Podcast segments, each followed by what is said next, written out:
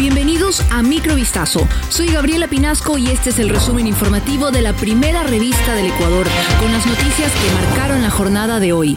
Microvistazo llega a ustedes con el apoyo de Chevrolet Bolt.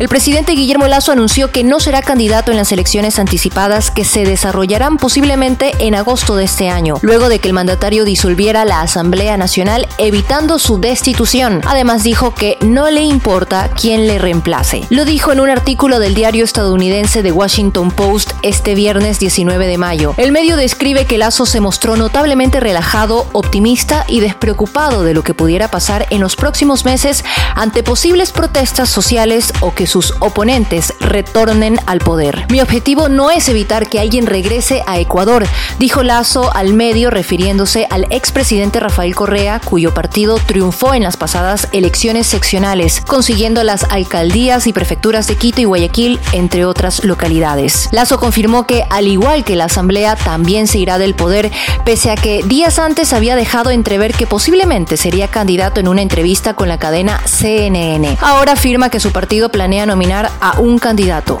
El Consejo de Participación Ciudadana y Control Social alertó que se ha iniciado una persecución en contra de los siete integrantes de este organismo, luego de que la Fiscalía abriera una indagación previa al considerar que se pretende borrar los archivos que respaldan la designación de su máxima funcionaria, Diana Salazar. Es un acto repudiable e innecesario, aseguró Alembert Vera, presidente del Consejo, en una rueda de prensa. Dijo que la Fiscalía pidió las acciones del personal e información del nombramiento de Salazar. Sin embargo, Vera mencionó que la indagación previa es totalmente innecesaria porque la información se encuentra publicada en el sitio web institucional. La noche del pasado jueves, la Fiscalía manifestó que el Consejo intenta alterar o borrar los archivos y documentos que respaldan el concurso de designación de Diana Salazar como fiscal general.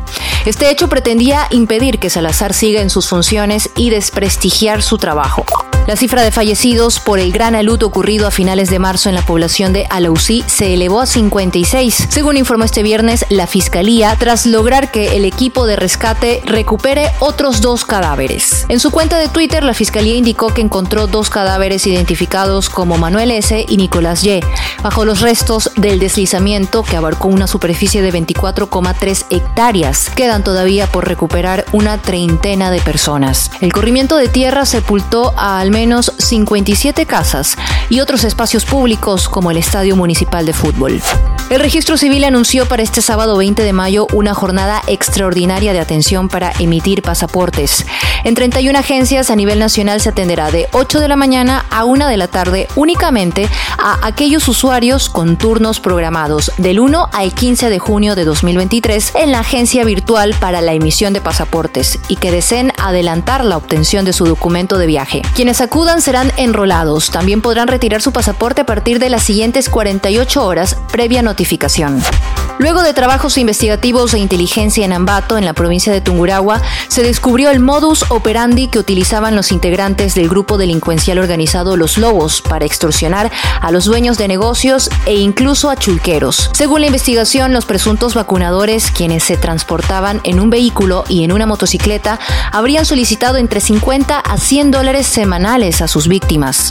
Ese dinero incluso debía ser depositado en una cuenta bancaria en Una de las víctimas señaló en su versión que ya había entregado la cantidad de 1.500 dólares con el fin de que no hicieran daño a su familia. Siete de los presuntos integrantes fueron aprehendidos en delito flagrante la tarde del 15 de mayo, cuando una de las afectadas tenía que realizar un pago de 50 dólares de la vacuna.